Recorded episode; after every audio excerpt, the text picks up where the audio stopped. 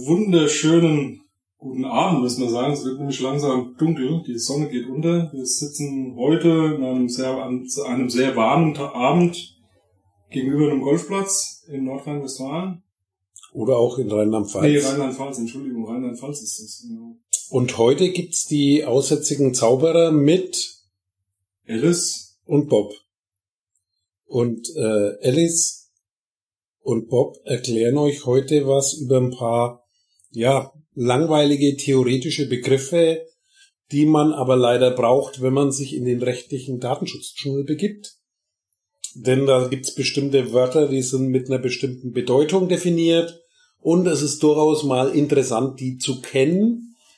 Und die ist nicht immer identisch mit dem, was man meint. Und wir fangen jetzt mal mit den. Also vielleicht noch ganz kurz, ja. ganz kurz vorneweg. Also äh, um da nochmal so ein bisschen abzuholen. Wir hatten ja in einer Folge mal so ein bisschen was über die Geschichte zum Datenschutz äh, erzählt. Und ähm, das mit den Begrifflichkeiten ist auch deswegen so ein bisschen schwierig zu verstehen, weil diese Gesetze und das Entstehen des Datenschutzes gerade in Deutschland, Europa ähm, im Prinzip über 40, 50 Jahre äh, alt ist und äh, da im Prinzip auch eine Zeit, in der Computer noch ganz anders funktioniert haben und ganz andere ähm, Aspekte wichtiger waren und da sich eben auch in der Gesetzgebung eben so bestimmte Begrifflichkeiten wiederfinden, die heute, ich sag mal gelinde gesagt, ein bisschen auf Unverständnis äh, treffen, wenn, wenn man sich damit halt eben nicht äh, befasst. Ja, die stammen halt aus dem letzten Jahrtausend. Ja, genau, das, das hört sich extrem gut an. Und die sind äh, Vintage. Ja. Genau. Jo, und dann, dann fangen wir mal mit dem, was im Zentrum aus unserer Sicht im Datenschutz steht an, das wäre der Betroffene. Genau. Also was ist der Betroffene äh, im Sinne des Datenschutzes? Der Betroffene ist quasi das äh, Subjekt, glaube ich, heißt ne? So ist es auch die, die, die englische Übersetzung Data Subject. Das ist also quasi der Mensch, der Gegenstand, zu dem die Daten gehören. Das heißt, wenn es jetzt um meinen Namen geht, Bob, dann wäre ich der Betroffene für diesen Namen. Und im rechtlichen Sinne quasi ist es genau diese Person, auf die dieses Datum abzielt. Genau. Ähm, hatten wir auch in einer der äh, früheren Folgen schon ähm, beim Datenschutz, ähm, zumindest in Deutschland, geht es primär ähm, und eigentlich einzig um natürliche Personen, also nur Menschen, die aus Fleisch und Blut sind, also keine äh, juristischen Personen, also keine Firmen und, und, und, alles, was so in diese Richtung auch in, in, Verträgen dann öfters mal so auftaucht, sondern tatsächlich um natürliche Personen, also sprich, die man, äh, wenn man sie äh, entsprechend ansticht, äh, mit Blut äh, antworten.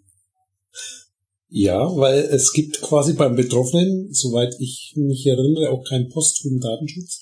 Da gibt es zwar ein paar Urteile und Versuche, aber es gilt auch quasi wirklich nur mit denen, die leben. Und das hat dann auch bestimmte Gründe bei einer bestimmten Zeit. Da gibt es quasi ein paar vielleicht Spezialregelungen, wo es noch eine Rolle spielt. Aber so im Grundprinzip, wenn man davon ausgeht, geht es erstmal um die Menschen, die da rumlaufen können oder ja, vielleicht nicht laufen können, die da existieren. Und die Daten, die da dranhängen, das wäre also der Betroffene. Das ist ein wichtiger Begriff. Und dann geht's eigentlich, weil es im Datenschutz ja um zwar um Persönlichkeitsrechte geht, aber das immer im Zusammenhang mit einer Datenverarbeitung, geht's um denjenigen, der die Daten verarbeitet. Und das ist dann die sogenannte verantwortliche Stelle im Englischen Data Controller, also derjenige, der die, die, die Datenverarbeitung steuert. Und das ist ja, derjenige, der was mit Daten anfangen will und was mit Daten tut und auch derjenige, an den die gesetzlichen Regelungen adressiert sind. Weil die sind jetzt nicht, geht ja auch schwierig, an den Betroffenen erstmal gerichtet, sondern die sind quasi adressiert an den Menschen, der jetzt eine Datenverarbeitung durchführen will. Eben diese verantwortliche Stelle oder Früher hat man auch von Datenherr gesprochen oder Herr der Daten. Gibt es also verschiedene Begriffe, die auch dann mehr oder weniger noch durch die ja, in der Praxis verwendet werden und rein juristisch gesehen diejenige in der Regel juristische Person, da gelten die juristischen Personen, äh, die eine Datenverarbeitung äh, durchführt eigentlich schon plant, weil den Datenschutz sollte man vorher schon klären. Und das sind so die zwei wichtigsten Player. Und zwischen denen gibt's auch bestimmte Rechte und Pflichten. Und die haben miteinander zu tun. Das heißt, wenn jetzt äh, jemand über mich Daten sammelt, dann muss der da quasi, dann, dann gibt's da eine Beziehung zwischen mich als Bob der Betroffene, passt gut, und die datenverantwortliche Stelle dann dazu, äh, die dann bestimmte Dinge beachten muss. Und wenn ich dann was wissen will dazu, dann muss die datenverantwortliche Stelle da mir eben Rede und Antwort stehen, zum Beispiel in bestimmten Fällen oder bestimmte Dinge tun, was dann auch im Datenschutzrecht zu der Situation führt, zumindest ging es mir so, als ich mich äh, im letzten Jahrtausend auch das erste Mal damit befasst habe, äh, wieso gibt es eigentlich in den Medien Stimmen von Datenschützern, die sich so nennen, und die sagen, hier gibt's ein Problem. Aktuell so Themen wie Facebook, Google wird diskutiert, die Datenschützer sagen aber so und so. Und dann habe ich mir gedacht, ja, warum unternehmen die dann nichts? Und ein Grundprinzip jetzt zumindest im aktuellen Datenschutzrecht ist, aber das ist auch zukünftig wahrscheinlich noch so, der Betroffene kann aktiv werden. Das heißt, so die Initiative, wenn da was unrechtmäßig geschieht, geht, gehen die meisten Regelungen im Datenschutz davon aus, dass der Betroffene, also dessen Daten es sind, etwas dagegen unternimmt, denn der hat Rechte. Und das ist genau die Problematik. Jemand anders kann das für den oft gar nicht tun, sondern er kann nur sagen, hier gibt's Probleme. Und eigentlich müssten sie aufgrund so einer Meldung die ganzen User hinsetzen und sagen, hallo, hier ist ein Problem. Und dann würde sich vielleicht sogar mehr bewegen, als das nur in der Öffentlichkeit zu diskutieren. Manchmal passiert's ja dann auch. Manchmal, manchmal passiert es auch. Ja. Vielleicht ähm, trotzdem noch mal einen ganz kurzen äh, Schritt zurück. Ähm, auch das äh, wird oft verwechselt oder so sind so allgemeine Fragen, die immer wieder mal hochkommen. Wir reden hier von Verarbeitung personenbezogener Daten äh, im entweder gewerblichen Sinne oder äh, bei einer öffentlichen Stelle, also sprich bei, ich sage jetzt mal, Vaterstaat, ja, also Polizei, Polizei, Verwaltung, Innenministerium, was das, äh, alles, was irgendwie mit, mit, mit Staat zu tun hat, äh, also sogenannte öffentliche Stellen. Ähm, das ist im Datenschutz geregelt und äh, die gewerbliche Nutzung. Also sprich, ich habe äh, sowas wie Facebook in klein oder in groß oder, in, äh, oder iTunes oder keine Ahnung irgendwas. Das sind ja im Prinzip gewerbliche Nutzer. Und der was? Jurist nennt es dann Privatwirtschaft. Also der Privatbereich, was auch wieder man wissen könnte oder sollte, wenn der Datenschützer über den Privat, über die Privatwirtschaft und den Privatbereich redet, meint er quasi nicht den Staat und die staatlichen Stellen, sondern quasi die Unternehmen, Wobei man, es gibt noch Zwischenregelungen, also die wollen wir jetzt nicht erklären, weil man kann das unendlich kompliziert machen. Dazwischen gibt's auch noch irgendwas wie öffentlich-rechtliche Unternehmen und so weiter und Spezialregelungen. Aber das ja. kann man mal im Hintergrund schieben. Also im Prinzip zwei, zwei Dinge, die, die wichtig sind. Pri Pri Privatunternehmen meint hier tatsächlich ähm, private, privat geführte Unternehmen, also die Firmen. nicht staatlich sind, also Firmen. Und öffentliche äh, Unternehmen oder öffentliche Stellen sind alles die, die vom mehr oder weniger Staat geführt werden. Ja. Ähm, was im Datenschutz nicht geregelt wird und auch nicht geregelt werden soll, ist tatsächlich die private Nutzung. Also sprich die persönliche, die persönliche private Nutzung. Also ich sage jetzt mal ein schönes Beispiel. Die, das, ich sage jetzt mal, ich habe eine Liste mit den äh, äh, ehemaligen äh, Klassenkameraden und Kameradinnen, mit deren Geburtstag irgendwie zu Hause auf einer Excel-Liste oder von mir aus auch einem Adressbuch oder Karteikarten oder was auch immer, verarbeitet die in irgendeiner Form das ist im, im, im Datenschutz praktisch nicht umfasst. Also das wird überhaupt nicht angeguckt. Das ist äh, jedem frei, das zu tun. Da gibt's natürlich schon auch Regelungen, die im bürgerlichen Recht und so dann entsprechend verankert sind. Die gelten natürlich auch weiterhin. Das heißt, nur weil es ein Daten Bundesdatenschutzgesetz gibt oder Datenschutzgesetze gibt, gelten natürlich alle anderen Gesetze trotzdem noch weiter. Ähm, aber nichtsdestotrotz ist darüber im, im, im Datenschutz erstmal nichts geregelt. Das kann man alles tun und, und äh, quasi hobbymäßig Ahnenforschung wäre so ein Thema. Wenn ich mich mit Ahnenforschung befasse, ist das so. Allerdings eben halt nur in meinem persönlichen privaten Bereich.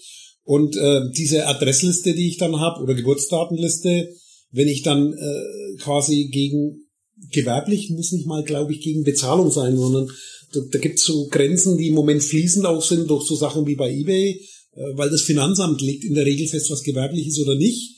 Und im Zweifelsfall würde ich da auf die sichere Seite gehen. Das heißt, wenn ich das dann für irgendetwas anderes nutze oder sage, diese Adressliste aus meiner früheren Klasse, die verkaufe ich jetzt für ein paar Euro an eine Versicherung, das wäre dann wieder ein gewerblicher Zweck. Das heißt, man muss wirklich darauf gucken, ist die Aktion so. Also nur weil ich als Mensch keine Firma habe, heißt das auch nicht, dass ich alles nicht, äh, dass, dass ich nichts im Datenschutz beachten muss, sondern da kann man auch mal Grenzen überschreiten. Aber das sind dann die Spezialfälle und wir wollten ja jetzt eingehen auf das Thema, es gibt eine verantwortliche Stelle im Sinne des Gesetzes, glaube ich, sagen viele immer dazu, oder im Sinne des Bundesdatenschutzgesetzes oder im Sinne der Datenschutzgesetze, wie auch immer.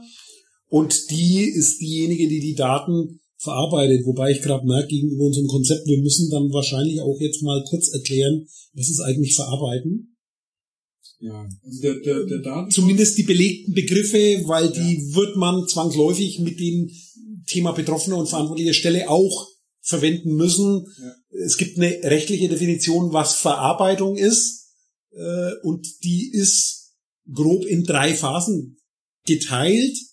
Äh, das heißt, ich muss Daten irgendwo herkriegen, das nennt man Erhebung. Ich tue irgendwas mit Daten, das heißt, ich speichere die oder ich verändere die oder ich zwinge die durch logische äh, Filter oder Algorithmen oder ich berechne was und so weiter. Das ist alles sozusagen dann dieser Zwischenschritt und dann gibt's die Nutzung.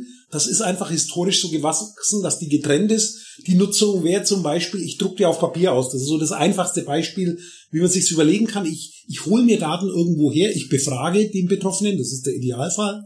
Äh, dann, dann packe ich die irgendwo in Computersysteme rein und hinterher landen die irgendwo heutzutage hoffentlich nicht immer auf Papier wegen der schönen Bäume, die hier um uns herum sind. Aber das ist sozusagen dann eher das Thema Nutzung. Allerdings ist das auch nur eine Krücke. Nutzung kann vielfältig sein und hat wieder Implikationen, aber das nur zur Vollständigkeit. Und seit der letzten oder vorletzten Version des Gesetzes äh, kam es rein, gibt's, um das abzukürzen, weil die Datenschützer haben immer so schöne Formulierungen, die Erhebung, Verarbeitung und Nutzung. Also das ist so das, was man als Datenschützer als erstes lernt. Wenn es um Datenverarbeitung geht, dann sagt der, den Datenschützer erkennen wir daran, der sagt nie, ich verwende die Daten oder so und so, sondern der sagt immer Erhebung, Verarbeitung und Nutzung. Das haben die in Fleisch und Blut. Allerdings dafür gibt's seit mehr als sechs Jahren, jetzt mindestens 2009, den Begriff automatisierte Verarbeitung. Der ist gesetzlich definiert, umschließt die drei Begriffe, aber wir haben jetzt gehört, das ist aus dem letzten Jahrtausend, deswegen ist das in Fleisch und Blut von Datenschützern äh, drin, so dass die Erhebung, Verarbeitung, Nutzung verwenden. Wo, wobei ähm, äh, grundsätzlich das gar nicht so doof ist. Ja, genau das soll zu tun, weil ähm, zu, zu, es, es wäre eigentlich zu kurz gesprungen, wenn man wenn man die Verarbeitung auf die tatsächliche Verarbeitung kürzen würde. Dann könnte man ja hingehen und sagen, naja, dann erhebe ich halt einfach mal viele Daten, verarbeite die gar nicht, werte die auch gar nicht aus, sondern hebe die einfach nur mal auf und dann gucke ich mir mal irgendwann an, was ich mit den schönen Daten dann äh, irgendwie mal machen kann. Also dieses Phänomen, was wir ja zurzeit so ein bisschen in, in Diskussion haben, so Big Data, ja, also ganz, ganz viele Daten, äh, noch gar nicht wissen, was man da alles rauslesen kann und dann gucken wir mal. Ähm, deswegen war das meiner Meinung nach schon auch ein ganz wichtiger Punkt, das genau so zu, zu, zu untergliedern. Definitiv, und das, allerdings. Und das äh, auch festzuklopfen, ja, weil äh, wenn man da nur von Verarbeitung gesprochen hätte, wir haben also um das mal so ein bisschen so eine, so eine Kurve hinzukriegen, so äh, wo hat das in der Praxis tatsächlich Auswirkungen? Es ist immer wieder eine leidige Diskussion ähm, mit Fachseiten, mit, mit, mit, mit Leuten, die ähm, solche Systeme aufbauen. Äh, Systemarchitekten, Softwareentwickler, äh, Berater. Genau. Ähm, immer wieder eine leidige Diskussion. Ähm, äh, wo findet denn die Verarbeitung statt? Ja, weil das ein ganz wichtiger Punkt ist, äh, wenn man davon spricht, äh, man legt fest in einem Vertrag oder in der, in der, Rechtsgrundlage, so eine Verarbeitung darf nur an bestimmten äh, äh, Orten geschehen, wie zum Beispiel nur in Deutschland oder nur in Österreich oder nur in Europa oder was auch immer. Ähm, und dann äh, feststellt, dass dann aber irgendwelche Administrationen, Betrieb von bestimmten Anwendungen auf einmal irgendwie in Russland stattfindet oder Malaysia oder keine Ahnung wo ähm, und dann einfach so gesagt wird, naja gut, aber die Server, die stehen halt irgendwie in Deutschland. Ne? Die Verarbeitung selbst, die findet ja in Deutschland statt. Ähm, dann ist es schon wichtig, äh, genau diese Begrifflichkeiten so sauber zu unterscheiden, weil eine Übermittlung auf jeden Fall stattfindet, eben auch nach Malaysia oder Russland. Weil wenn ein Administrator äh, auf seinem Bildschirm äh, Datensätze einer Datenbank sieht, dann sind die Daten irgendwie und dann in den Speicher von der Bildschirmkarte gekommen, ja, der Grafikkarte.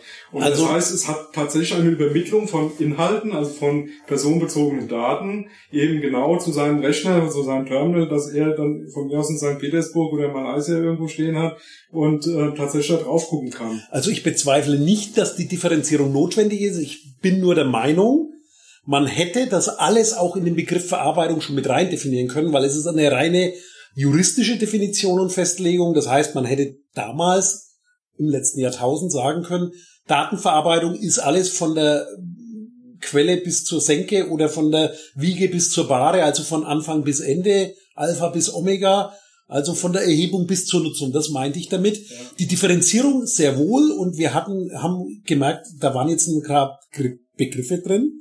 Übermittlung ist ein Thema. Und da kommen wir zu dem dritten Hauptbegriff, den wir heute erklären wollten.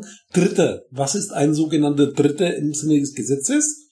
Wir hatten den Betroffenen, die verantwortliche Stelle und alle anderen, die so existieren, sind Dritte. Das heißt, die zwei haben dieses, diese Beziehung miteinander über die Datenverarbeitung und alle anderen sind erstmal Dritte. Und wenn Daten dorthin gehen, dann nennt man das Übermittlung. Das heißt, da überschreite ich irgendwelche Grenzen.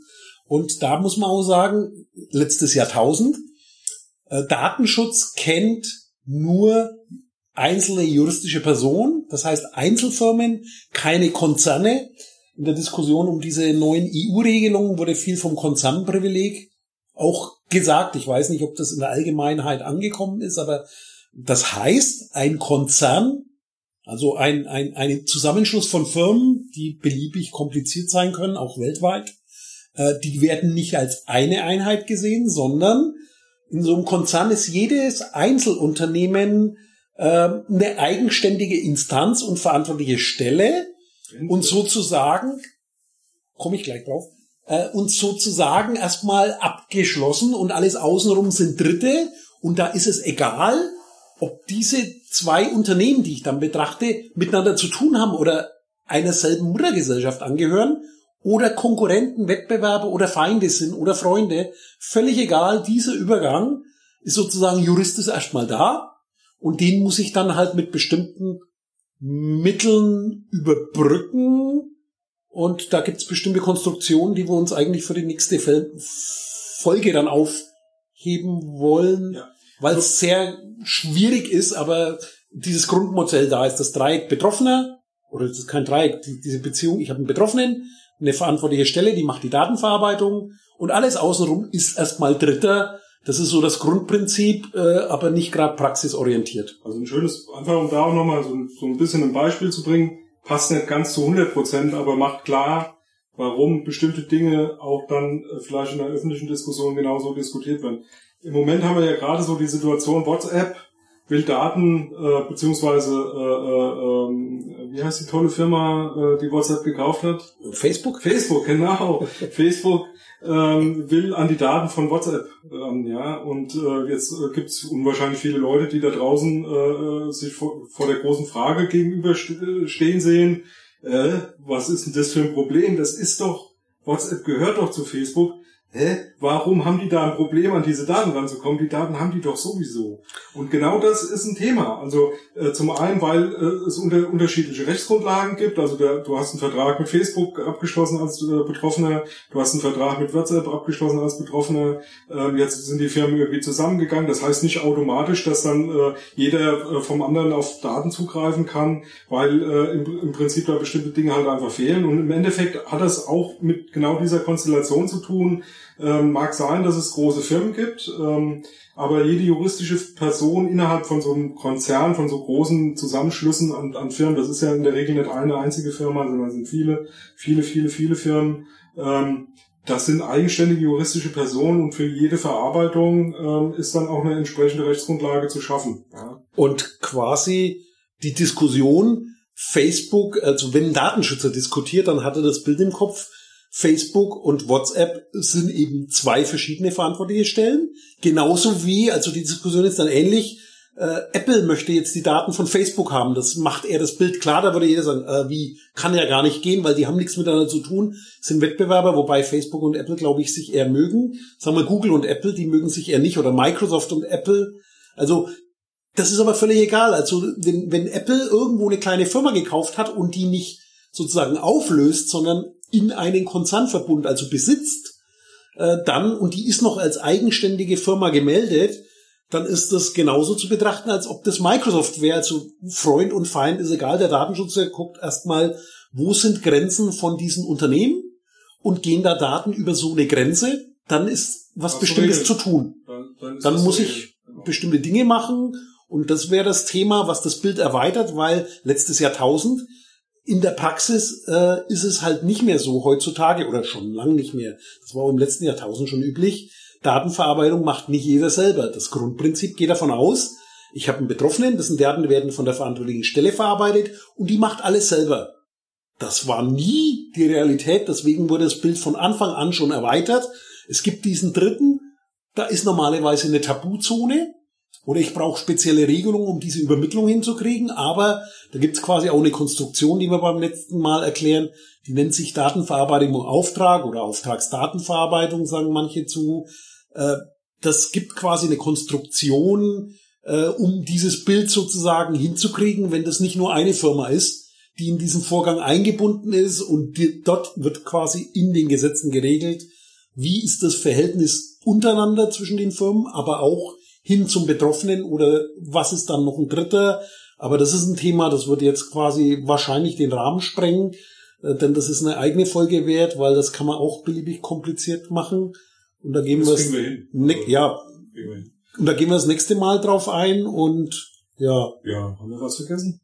Sicher haben wir was vergessen. Ja, aber wir haben es ja auch vergessen. Deswegen ist nicht so schlimm. Und ja, vielen Dank fürs Zuhören. Und jetzt haben wir ein paar so Begriffsbestimmungen gehabt. Und bis zum nächsten Mal mit dem Thema Datenverarbeitung im Auftrag. Und tschüss. Tschüss.